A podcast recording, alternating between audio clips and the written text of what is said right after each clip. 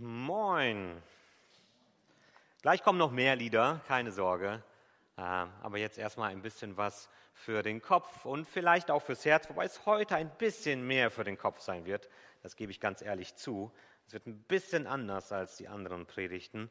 Ähm, aber das ergibt einfach der Text. Vielleicht können wir umschalten, dass gleich dann auch die Präsentation kommt möchte kurz vorher, bevor wir uns wirklich auf äh, die Predigt einlassen, ein paar Infos weitergeben noch oder eine Info bezüglich unserer Zehnergruppen. Ich hatte das schon letzten Sonntag erwähnt, wir hatten das schon per Rundmail erwähnt und erstmal möchte ich mich nochmal bedanken für alle, die sich zurückgemeldet haben. Ich war echt überrascht über die Schnelligkeit und die Menge der Rückmeldungen, dass wir so schnell die Gruppen voll bekommen haben.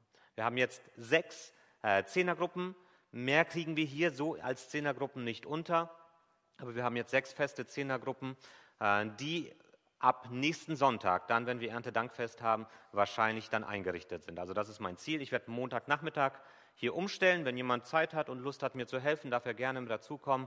Aber ich werde Montagnachmittag das hier so vorbereiten, dass wir in diesen Zehnergruppen, wie ihr euch angemeldet habt, auch sitzen könnt. Ich werde auch nochmal eine Mail verschicken, dass ihr wisst, in welcher Gruppe ihr seid, wo ihr sitzt, ähm, welche Gruppe zu euch gehört. Äh, damit verbunden äh, auch die Information, äh, weil wir dann, also es werden nicht nur die Zehnergruppen sein, es wird weiterhin Möglichkeit geben, sich anzumelden. Ähm, es werden so 20, 25 Plätze zusätzlich sein, wo man sich flexibel anmelden kann, neben den Zehnergruppen für die, die schon fest zugeteilt sind. Und weil wir dann ungefähr in der Größenordnung von 80 bis 90 Leuten hier im Raum sind, werden wir äh, gerade auch mit Blick jetzt auf das Infektionsgeschehen äh, jetzt doch äh, den Mund-Nasenschutz bis zum Platz verpflichtend machen. Also wer hier den Gottesdienst besucht, braucht eine Schutzmaske auf Mund und Nase.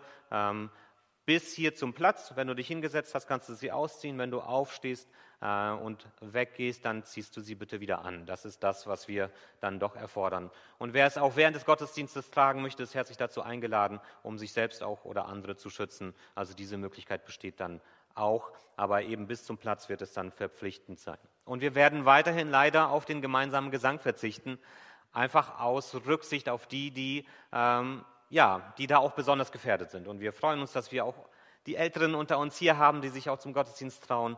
Ähm, und sie sind aber besonders gefährdet. Das zeigen alle Daten. Und wir wollen auf euch Rücksicht nehmen und wollen deshalb auf etwas verzichten, was uns wichtig ist, damit ihr euch hier sicher beim Gottesdienst fühlen dürft. Wir machen uns Gedanken, wie wir vielleicht alternative Formen finden können, um doch auch mal gemeinsamen Gesang zu ermöglichen. Da ähm, da machen wir uns Gedanken drüber, aber das ist nicht so einfach und wir wollen da einfach darauf Rücksicht nehmen. Also das nochmal als Information. Wenn ihr Fragen dazu habt, dann kommt einfach zu mir, sprecht mich bitte an. Soweit. Wir sind weiter unterwegs im Markus-Evangelium. Unsere Reihe geht weiter. Wir schleichen voran äh, durch die einzelnen Passagen dieses echt faszinierenden Buches. Und wir haben letztes Mal gesehen, wie Jesus Ruhe gesucht hat und Ruhe nicht gefunden hat. Er hat sich zurückgezogen an den See Genezareth, umringt von einer Menschenmenge, haben wir drei Gruppen dort gefunden, die Jesus begegnet sind. Einerseits die Jünger, die sich eingebracht haben, die sich in den Dienst gestellt haben, die im Hintergrund geblieben sind, damit andere zu Jesus kommen können. Wir haben ähm, Neugierige gesehen, die von diesem Jesus gehört haben und die ihn sich mal anschauen und anhören wollten und äh, für die dann einfach der Raum da war, dass sie kommen konnten und sich einfach auf diesen Jesus einlassen konnten und Jesus gibt ihnen den Raum und er geht auf sie ein. Und da waren die Bedürftigen, die, die Jesus dringend nötig hatten, weil sie, weil da etwas nicht stimmte in ihrem Leben. Da war Krankheit, da war Leid, da war Not. Und sie haben zu Jesus gerufen und Jesus hat sie heil gemacht. Alleine schon eine Berührung hat gereicht, weil Jesus so viel Heilungsmacht ausstrahlt, dass er keine großen Zauber vollbringt, sondern es reicht einfach in der Nähe von Jesus zu sein, um geheilt zu werden. Diese drei Gruppen sind uns begegnet. Und jetzt sehen wir im nächsten Abschnitt, dass Jesus sich zurückzieht. Dass Jesus tatsächlich auch etwas Ruhe findet für sich, um Weichen zu stellen für die Zukunft dieser Bewegung, die mit mit ihm gestartet hat.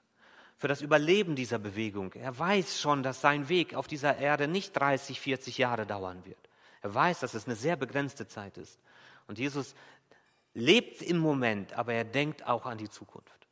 Und so hat er ähm, hier jetzt Weichen gestellt dafür, dass es weitergehen kann. Und genau damit wollen wir uns beschäftigen, mit dem Kapitel 3, die Verse 13 bis 19. Wenn ihr Bibel hat, ich möchte euch ermutigen, äh, eure Bibel aufzuschlagen. Das ist mir einfach wirklich wichtig, dass äh, ihr nicht einfach abnehmt, was ich sage, auch wenn ich davon überzeugt bin, sondern dass ihr selber in der Bibel lest, ob das, was ich euch erzähle, auch wirklich stimmt. Darauf kommt es an. Und wenn du eine Bibel hast, kannst du gerne mit aufschlagen. Der Text ist auch hier vorne. Ähm, ich lese das und dann werde ich nochmal Jesus einladen, zu uns zu sprechen durch das, was er uns zu sagen hat. Markus 3, Abvers 13. Danach stieg Jesus auf einen Berg. Er rief die Jünger, die er bei sich haben wollte, und sie kamen zu ihm. Dann wählte er zwölf von ihnen aus, die er Apostel nannte. Sie sollten ständig bei ihm bleiben und von ihm lernen. Er wollte sie mit dem Auftrag aussenden, die rettende Botschaft zu verkünden und mit seiner Vollmacht Menschen aus der Gewalt dämonischer Mächte zu befreien. Diese zwölf Männer waren Simon, dem Jesus den Namen Petrus gab, dann Jakobus und sein Bruder Johannes, die Söhne von Zebedäus. Jesus nannte sie Boanerges, das bedeutet Donnersöhne. Dazu Andreas, Philippus, Bartholomäus, Matthäus, Thomas, Jakobus, der Sohn von Alpheus, Thaddäus, Simon, der ehemalige Freiheitskämpfer und Judas Iskariot, der Jesus später verriet. Soweit Gottes Wort. Ich möchte erstmal beten und dann schauen wir uns das genauer an. Danke, Jesus, dass du zu uns sprichst. Nicht nur zu den Menschen damals, sondern auch zu uns heute durch deinen Geist. Ich danke dir dafür, dass wir dein Wort haben. Ich möchte dich bitten, dass du jetzt auch heute Morgen in unser Herz hineinredest und dass uns vielleicht etwas bewusst werden darf, was wichtig für uns ist. Und dass das, was uns bewusst geworden ist, auch in unser Leben hineinwirkt und uns verändert. Deine Kraft, dein Wort deine Liebe zu uns. Darum bitte ich dich, Jesus. Amen. Das ist wieder so einer dieser Texte, wo man auf den ersten Blick fragt, was soll ich damit? Wie soll man darüber predigen? Ich habe schon überlegt, soll ich den überspringen, kurz zusammenfassen? Und Jesus suchte sich zwölf aus und jetzt gehen wir zum nächsten Text. Da wird es spannender. Und dann habe ich mir den Text nochmal genau angeguckt und dachte, nein, nein. Ist doch, erstens ist es Gottes Wort und wir können auch aus diesem Text Dinge für uns lernen und mitnehmen.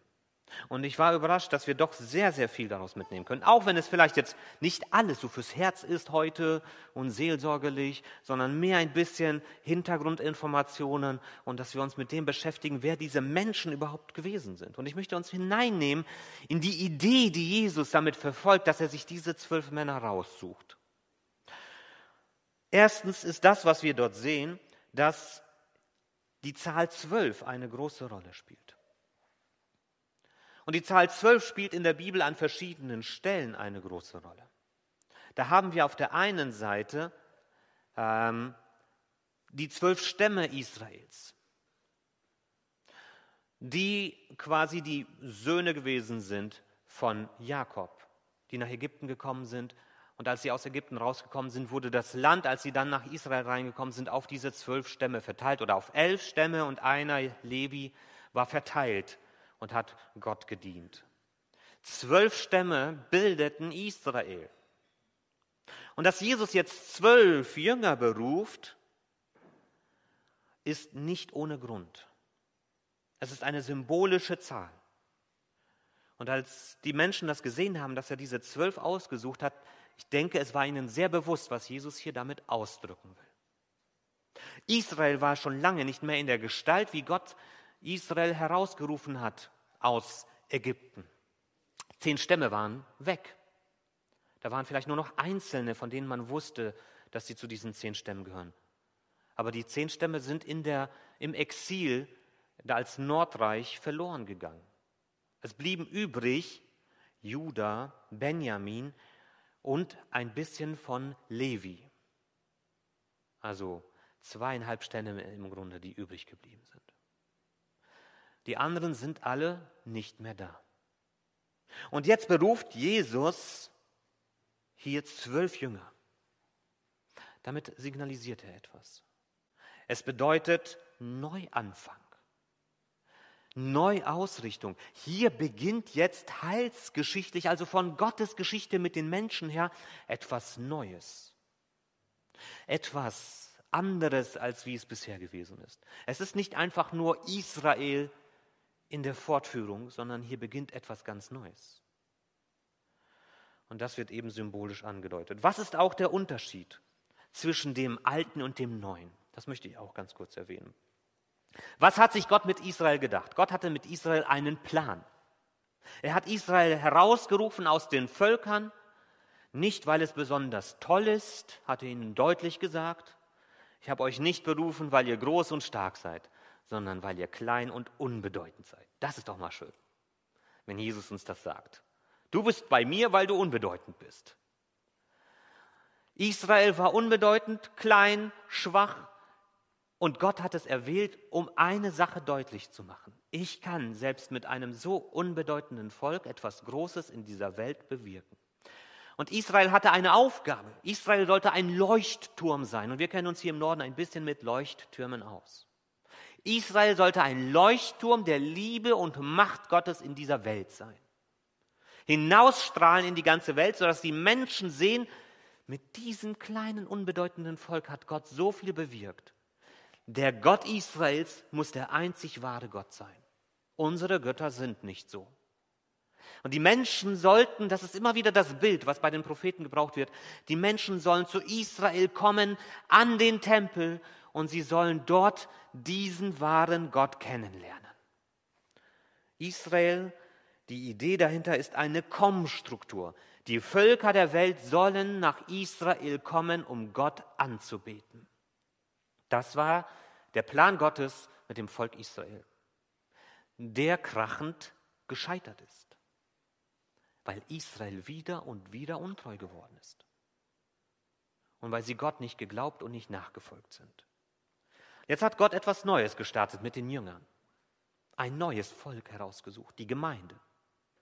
Und dafür folgte ein anderes Ziel. Das Ziel der Gemeinde ist es nicht, dass wir eine Nation haben, mit einem Tempel, also quasi das gleiche nur noch einmal, sondern es ist eine ganz andere Idee dahinter, nämlich eine G-Struktur. Geht hinaus in alle Welt. Geht zu den Menschen. Geht dahin, wo sie sind. Sie sollen nicht zu euch kommen. Das ist eine ganz andere Idee. Und das ist schon in diesem Missionsbefehl den Jesus seinen Jüngern, die er hier berufen hat, mitgegeben hat. Geht hinaus. Und selbst wenn wir dann an verschiedenen Stellen unsere Versammlungen haben, wie hier in unserem schönen Gemeindehaus, ist nicht die Idee, dass wir hier schön sitzen und warten, bis die Menschen von draußen hier reinkommen. Sondern unser Auftrag auch hier in Augustfehn ist es, dass wir von hier gestärkt hinausgehen.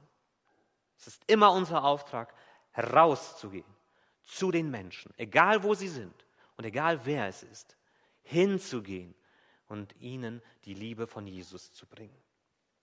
Deshalb dieser Neuanfang mit den Jüngern, diese Neuausrichtung. Wie war die Struktur der Jünger aufgebaut, seiner Jüngerschaft am Anfang? Also da haben wir Jesus, der steht im Mittelpunkt. Und um Jesus herum sammelte sich eine größere Schar von Menschen. Und da haben wir, sehen wir verschiedene, also eine große Gruppe von Menschen und in dieser großen Gruppe von Menschen hat er sich zwölf herausgesucht. An anderen Stellen sehen wir, dass er 72 ausgesandt hat und wir wissen, es sind viel, viel mehr als diese zwölf. Auch steht auch hier. Aber er hat sich dann aus dieser großen Gruppe zwölf ausgesucht, mit denen er etwas ganz Besonderes aufbauen wollte. Und innerhalb dieser zwölf, das sehen wir dann an anderen Stellen, hatte noch einmal drei herausgepickt, mit denen er ganz, ganz, ganz, ganz, ganz besondere Ereignisse erlebt hat. Zum Beispiel seine Verklärung auf dem Berg. Also nochmal dort eine Unterteilung. Das ist keine Gewichtung, das ist keine Wertung. Aber man kann nicht mit allen Menschen immer das Gleiche machen.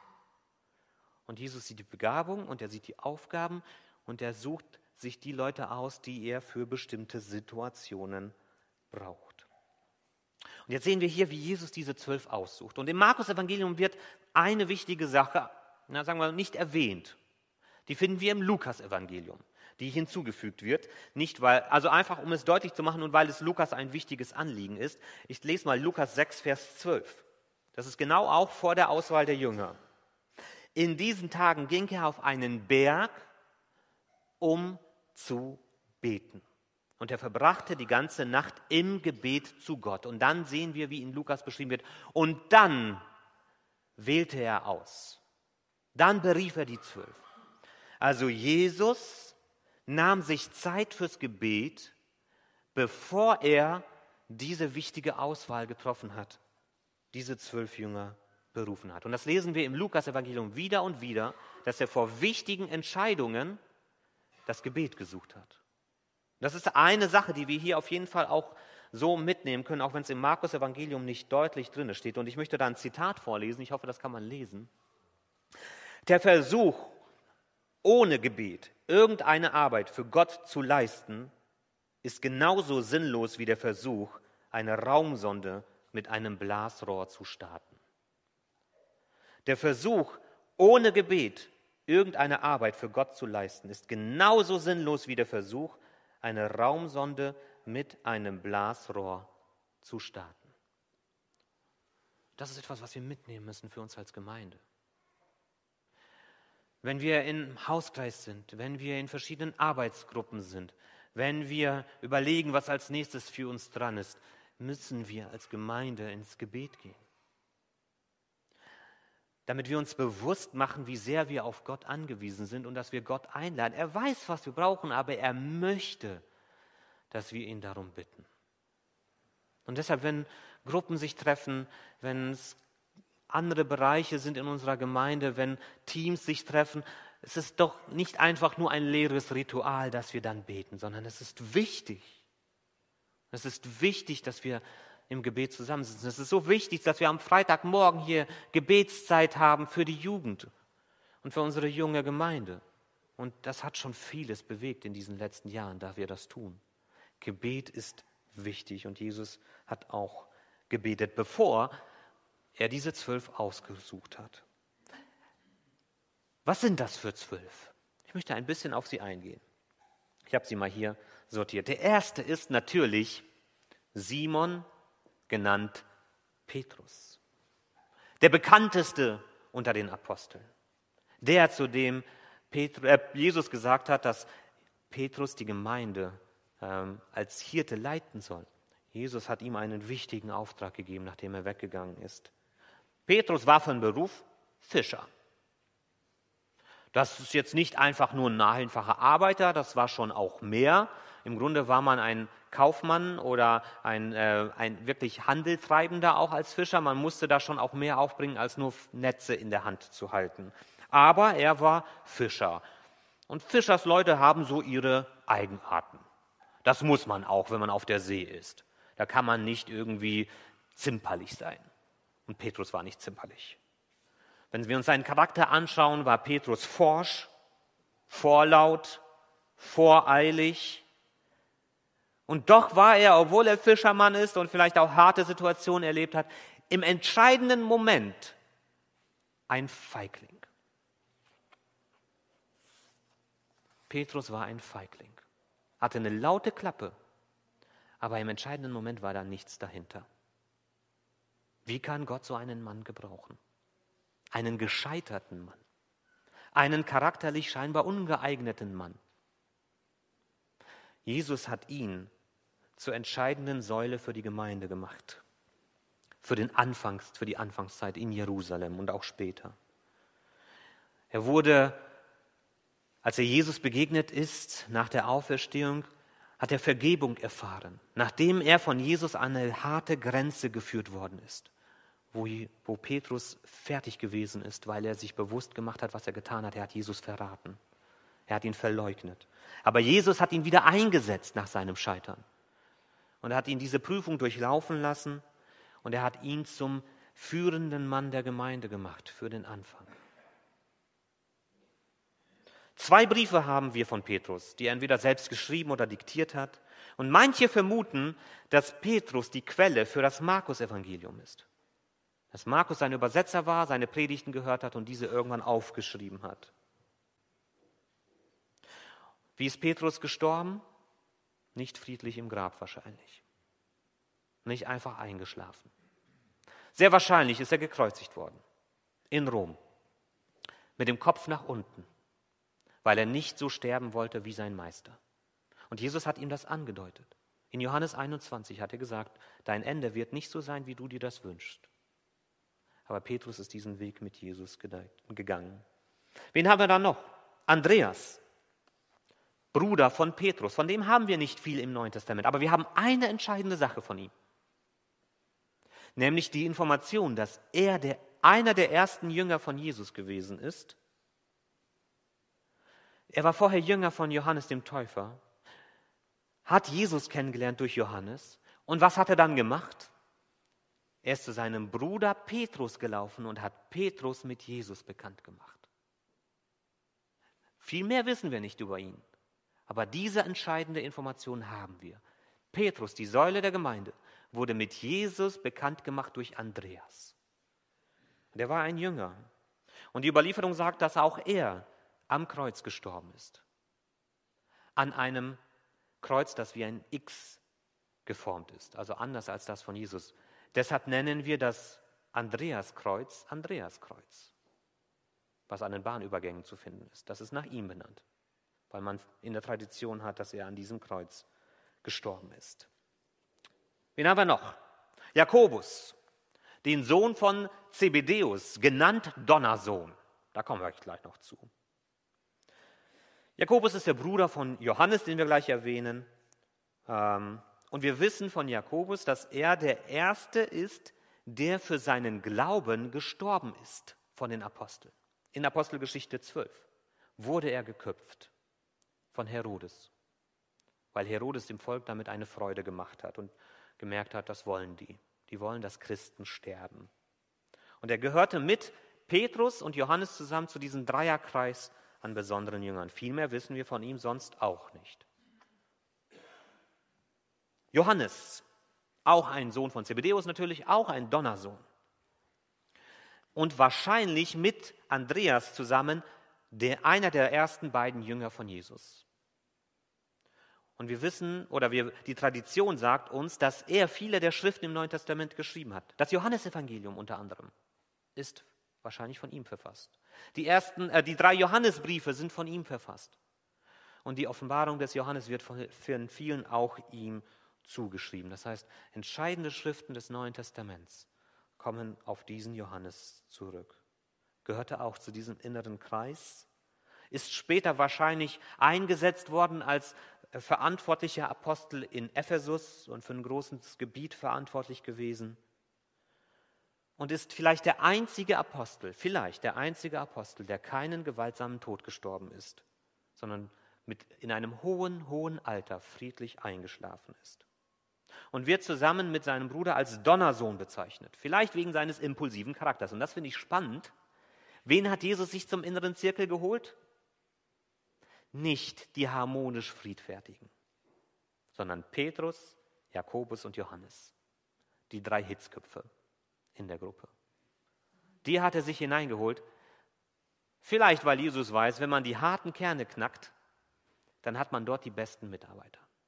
Keine Ahnung. Aber auf jeden Fall ist das sehr auffällig. Weiter. Philippus, auch einer der ersten Apostel, ähm, direkt auch am Anfang im Johannesevangelium erwähnt, machte seinen Freund Nathanael, der uns begegnen wird, auch mit Jesus bekannt. Wir wissen sonst nicht viel über ihn. Bartholomäus. Bartholomäus bedeutet Bartalmai, der Sohn von Talmai. Und manche vermuten, dass Bartholomäus Nathanael ist, also der, der von Philippus zu Jesus gebracht wurde und über den Jesus sagt, hier ist ein wahrer Israelit. Wie er gestorben ist, wissen wir nicht, aber auch hier vermuten viele, dass er als Märtyrer gestorben ist. Matthäus, spannend. Der Zöllner, also jemand, der mit den Machthabern des Landes zusammengearbeitet hat, ein Kollaborateur, verhasst unter dem einfachen Volk, weil er, das sehen wir bei Zachäus, gerne haben Zöllner zu viel Geld genommen. Sie waren verschrien als korrupt und gierig und betrügerisch. Ich denke, der hatte keinen einfachen Stand in dieser Gruppe von einfachen Menschen, die oft unter solchen Zöllnern gelitten haben. Und viele vermuten, dass das Matthäusevangelium, auch wenn im Matthäusevangelium ja kein Name genannt wird, wer das geschrieben hat, dass das Matthäusevangelium eben auf diesen Matthäus zurückgeht. Das heißt, er war dann verantwortlich für eines der vier Evangelien. Jakobus, der Sohn des Alpheus, könnte ein Bruder von Matthäus sein, weil auch Matthäus als Sohn von Alpheus bezeichnet wird an einer Stelle. Ist nicht zwingend, wir wissen sonst nicht viel über ihn. Thomas, den kennen wir, der zweifelnde Thomas. To Wahrscheinlich wissen wir nicht einmal, wie Thomas wirklich heißt, denn Thomas ist nicht sein Name. Thomas bedeutet aramäisch Zwilling. Wir kennen seinen echten Namen also wahrscheinlich nicht. Steht immer im Hintergrund irgendwie. Taucht immer nur an zwei wichtigen Stellen auf. Einmal, als Jesus zu Lazarus gehen will, dann sagt Thomas, dann gehen wir mit und wir sterben halt mit Jesus, weil es dort gefährlich war für die Gruppe.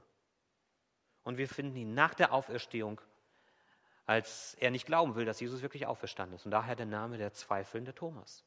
Und erst als er Jesus sieht, fällt er auf die Knie und sagt, mein Herr und mein Gott. Aber was ist mit Thomas passiert nachdem? Wenn wir der Überlieferung glauben, ist er bis nach Indien gekommen. Und in Indien gibt es bis heute Christen, die sich auf Thomas zurückführen als Thomas-Christen. Das heißt, er hat eventuell eine der frühesten Kirchen überhaupt gegründet, die bis heute Bestand hat in Indien. Der zweifelnde Thomas. Und er ist gestorben, tatsächlich gewaltsam, wenn wir der Überlieferung glauben, von einem Speer aufgespießt. Diesen weiten Weg ist er gegangen. Dann haben wir Thaddäus, in anderen Listen eventuell auch als Judas genannt, der Sohn von Jakobus. Judas war ein häufiger Name und damit er nicht mit Iskariot, der später kommt, verwechselt wird, wird er vielleicht in den Listen mit Thaddäus angegeben. Mehr wissen wir nicht über ihn. Simon, mal als Kananäus bezeichnet, mal als der Zelot oder hier der Freiheitskämpfer. Ob er jetzt wirklich Teil der Zeloten gewesen ist, die Freiheitskämpfer waren, oder ob das nur bedeutet, dass er sehr eifrig gewesen ist, weil es die Zeloten gar nicht gab in der Zeit, ist umstritten. Wir wissen aber nicht viel über ihn. Wir wissen nur Teil der Gruppe. Und dann natürlich Judas Iskariot. Sein Name ist sprichwörtlich. Du Judas ist gleichgesetzt mit du Verräter. Dafür ist er bekannt geworden, aus den falschen Gründen im Grunde leider. Er war Schatzmeister der Jünger. Scheinbar also hat er einen vertrauenswürdigen Eindruck gemacht. Sonst hätte man ihm das Geld nicht anvertraut. Aber er hat dieses Vertrauen missbraucht. Er war ein Wolf im Schafspelz, hat das Geld veruntreut, das ist später herausgekommen, und hat Jesus für 30 Silberstücke verraten. Und nachdem er gesehen hat, was er getan hat, hat er Selbstmord begangen. Eine ganz traurige Gestalt. Aber Jesus hat ihn in diese Gruppe hineingewählt. Und er wusste, was passieren wird. Er wusste, wo es enden wird. Wieso jetzt also diese Aufzählung? Wieso diese zwölf? Wieso passiert das jetzt hier an dieser Stelle im Text? Ich denke, das, was uns das deutlich machen soll und wieso es für mich doch interessant war, dass wir uns nochmal damit beschäftigen, auch wenn das so anders ist, ist, wir sehen hier, wie vielfältig die Menschen sind, die Jesus in seinen engen Rahmen mit hineingenommen hat. Diese Signalwirkung, diese Erneuerung, genauso wie die zwölf Stämme von Israel keine Heiligen gewesen sind, sind auch die zwölf Apostel keine fehlerlosen, perfekten Menschen gewesen, weit davon weg. Und gleichzeitig zeigt uns das hier, diese Gruppe von Menschen, dass wir der Bibel vertrauen können. Ganz ehrlich, wenn ich Schreiber eines Evangeliums gewesen wäre und ich wollte Werbung für Jesus machen, dann hätte ich nicht diese Gruppe von zwölf da aufgeführt. Oder zumindest hätte ich ihnen andere Hintergrundgeschichten verpasst. Ich hätte ihnen verpasst, wie so einem antiken Epos, wie sie alle irgendwie schon als Kinder besonders gewesen sind und wie sie alle Wunderwerke vollbracht haben, wie sie Heroen gewesen sind und Jesus hat sie berufen und dann haben sie, so wie die Avengers oder sowas, als Superhelden Wundertaten vollbracht und das Evangelium in die Welt hinausgetragen. Das hätte Eindruck gemacht. Das wäre auf der Ebene von Homer gewesen, von der Odyssee. Aber das ist eine normale Gruppe von normalen Menschen. Da sind Verräter dabei, da sind Feiglinge dabei, da sind Menschen dabei, von denen wir nicht viel mehr wissen als den Namen. Wer macht sowas? Wer macht mit sowas Werbung für seine Sache. Die Bibel zeigt die Wirklichkeit, wie sie ist. Sie ist schonungslos, auch mit ihren eigenen Helden. Und es wird hier deutlich, Jesus arbeitet nicht mit perfekten Menschen zusammen. Nicht mit perfekten Heiligen, sondern mit ganz einfachen, normalen Menschen. Und nicht jeder dieser Menschen hat die gleiche Rolle. Nicht jeder hat die gleiche Aufgabe. Nicht jeder hat die gleiche Prominenz, wenn wir das so sagen wollen. Nicht alle werden von den Menschen zumindest genauso wahrgenommen wie die anderen. Über den einen wissen wir mehr, über den anderen wissen wir weniger. Und über die 72 und die dahinter wissen wir noch nicht mal die Namen teilweise. Und trotzdem hat Jesus in jedem dieser Menschen etwas gesehen. Er hat eine Gabe gesehen, ein Potenzial, eine Möglichkeit. Und er hat dann auf den Schultern dieser zerbrechlichen, teilweise unfähigen Menschen seine Gemeinde gebaut.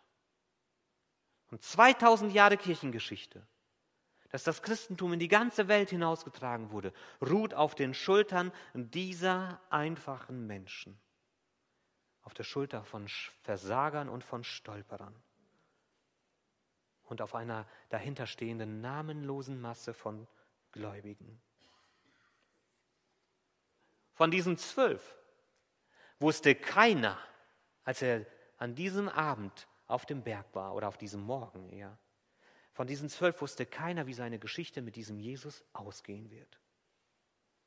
Keiner von denen wusste, wer einmal in einem Buch erwähnt wird, ob seine Namen überhaupt irgendwann bekannt sein werden. Keiner von denen wusste, was er tun wird mit Jesus und wie sein Ende aussehen wird. Keiner von denen. Aber was wussten sie? Sie wussten, Jesus hat mich gerufen und berufen. Sie wussten, ich habe eine Aufgabe, die ich erledigen kann und die ich erledigen soll. Das wussten sie. Und das war das Entscheidende. Und auch innerhalb dieser Gruppe dann, das sehen wir auch immer wieder in den Evangelien, war während der Zeit mit Jesus und auch danach nicht immer eitel Sonnenschein und Kumbaya am Lagerfeuer. Die haben sich auch manchmal in die Haare bekommen und die haben manchmal auch über den anderen gelästert und geguckt und sich gestritten und ganz unterschiedliche Meinungen und Vorstellungen gemacht habt. Aber genau diese zwölf hat Jesus sich als Azubi an die Seite gestellt. Er war ihr Meister und sie waren seine Azubis. Er hat sie in seinen Dienst hineingenommen. Sie haben Jesus hautnah erlebt. Den Jesus, der mit zerzausten Haaren frühmorgens aus dem Bett aufgestanden ist und seinen ersten Kaffee getrunken hat. Der sich den Schlaf aus den Augen gerieben hat, den Jesus, der hungrig gewesen ist und durstig, den Jesus, der gelacht und den Jesus, der geweint hat, auch den Jesus, der verzweifelt war. Sie waren ganz nah an ihm dran. Sie haben seine Predigten gehört, manchmal 10, 20 Mal vielleicht. Sie konnten wahrscheinlich schon lippensynchron die, Sprech äh, die Predigten mitsprechen. Und genau das war das, worum es ging. Genau das war das Ziel, was dahinter stand, wieso er das auf sich genommen hat, diese Menschen so tief hineinzunehmen, dass sie in dem Denken und dem Reden von Jesus so verankert waren, dass sie seinen Auftrag weiterführen konnten, nachdem Jesus seinen Dienst hier abgeschlossen hat. Und wir sehen hier in diesem Text, er hat sie Dinge machen lassen, er hat sie hinausgeschickt, um selber zu predigen. Und dass sie selber Dämonen austreiben, dass sie Menschen heilen und ihnen helfen aus Bindungen. Er hat sie machen lassen. Und manchmal sind sie dabei auch gescheitert und haben erzählt, dass das nicht funktioniert hat. Und manchmal hat es funktioniert. Und Jesus hat sie mit hineingenommen und er hat sie nicht aufgegeben. Sie sollten seinen Auftrag einmal weiterführen. Und das geht nur dann, wenn sie genau wissen, worum es geht. Jesus möchte diese Welt verändern. Das war sein Ziel, als er auf diese Welt gekommen ist. Und er hat dieses Ziel erreichen wollen, indem er sich auf einzelne Menschen konzentriert hat. Ich kann die Welt nicht verändern, indem ich die ganze Welt mit einem Ruck versuche umzuwälzen. Das geht nicht. Jesus hat Geduld. Und er guckt auf die langfristige Wirkung. Ich fange bei Einzelnen an und verändere sie. Und die verändern wieder andere. Und die verändern wieder andere. Und die verändern wieder andere. Der Leitspruch der Bibelschule Brake ist aus 2 Timotheus 2,2. Ich war Bibelschüler dort. Und das ist ihr Leitspruch. Was du vor vielen Zeugen von mir gehört hast, das vertraut zuverlässigen Menschen an, die fähig sind, auch andere zu lehren. Genau das hat Jesus gemacht. Er hat Menschen seine Botschaft anvertraut, damit sie in der Lage waren, wieder andere mit hineinzunehmen. Und das ist auch unser Auftrag als Gemeinde. Und ich wünschte mir, ich wäre besser darin und ich wünschte mir, wir als Gemeinde wären besser darin, diesem Vorbild von Jesus zu folgen. Denn wenn wir als Gemeinde Bestand haben wollen, ist es wichtig, dass wir jede Generation immer wieder neu mit hineinnehmen in das, was es bedeutet, mit Jesus unterwegs zu sein. Dass wir sie nah an uns heranlassen, auch an unser Scheitern, aber auch an unser Siegen. Und dass sie es im Idealfall besser machen, als wir es gemacht haben. Wie ging es mit diesen Jüngern weiter? Ich habe es schon angedeutet. Die meisten von ihnen sind eines gewaltsamen Todes gestorben. Aber bis dahin werden sie erlebt haben, wie dieser Zimmermann aus Bethlehem und Nazareth anfängt, die Welt zu verändern und den Menschen eine neue Hoffnung zu geben. Wie hätten diese Menschen, die ich da aufgelistet hatte, darauf reagiert, wenn Jesus ihnen von Anfang an gesagt hätte, hey, und übrigens, ihr werdet fast alle als Märtyrer sterben. Seid ihr dabei? Wahrscheinlich hätten sie Nein gesagt. Die kennen ihn ja noch gar nicht wirklich. Wieso sollte ich bereit sein, für sowas zu sterben? Aber ich glaube, wenn man sie am Ende gefragt hätte, wärt ihr bereit gewesen, euch nochmal auf diesen Weg einzulassen, hätten sie alle oder vielleicht fast alle Ja gesagt. Weil sie erlebt haben, was es bedeutet, mit Jesus unterwegs zu sein. Und manchmal werden wir das erst im Rückblick erleben und erfahren. Und am Anfang ist es nur wichtig, dass wir lernen, Jesus zu glauben und zu vertrauen. Zum Schluss. Unsere Berufung, wie Jesus uns ruft, ist für jeden Menschen unterschiedlich, ganz individuell. Das war bei den Jüngern genauso. Unser Auftrag ist im Detail ganz unterschiedlich auch wenn der Hauptauftrag da steht. Aber was wir genau tun sollen, ist für jeden Menschen individuell. Unser Weg mit Gott ist ganz unterschiedlich. Welche Wege Gott mit uns geht und welche Wege Gott uns führt. Es ist für jeden Menschen individuell. Wie unser Weg zum Abschluss kommt, ist ganz unterschiedlich.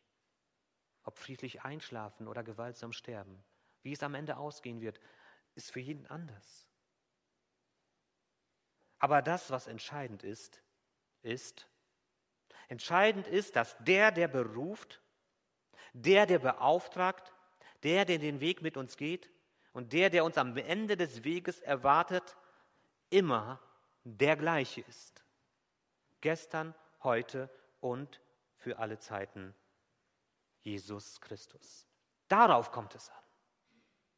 Das ist das, was wichtig ist. Und das ist das, was für die Jünger wichtig gewesen ist, als Jesus sie berufen hat. Und deshalb vier Herausforderungen für dich heute zum Mitnehmen. Lass dich von Jesus berufen. Lass dich von Jesus rufen in eine Aufgabe, in die Nachfolge, in den Dienst hinein. Lass dich von Jesus beauftragen. Lass dir von ihm eine Aufgabe geben. Lass dich von Jesus auf deinem Weg führen und lass dich von Jesus am Ende des Weges in die Arme nehmen. Das ist das Leben eines Jüngers. Und ich möchte dich dazu herausfordern, dich auf diesen Weg mit ihm einzulassen und aufzumachen. Amen.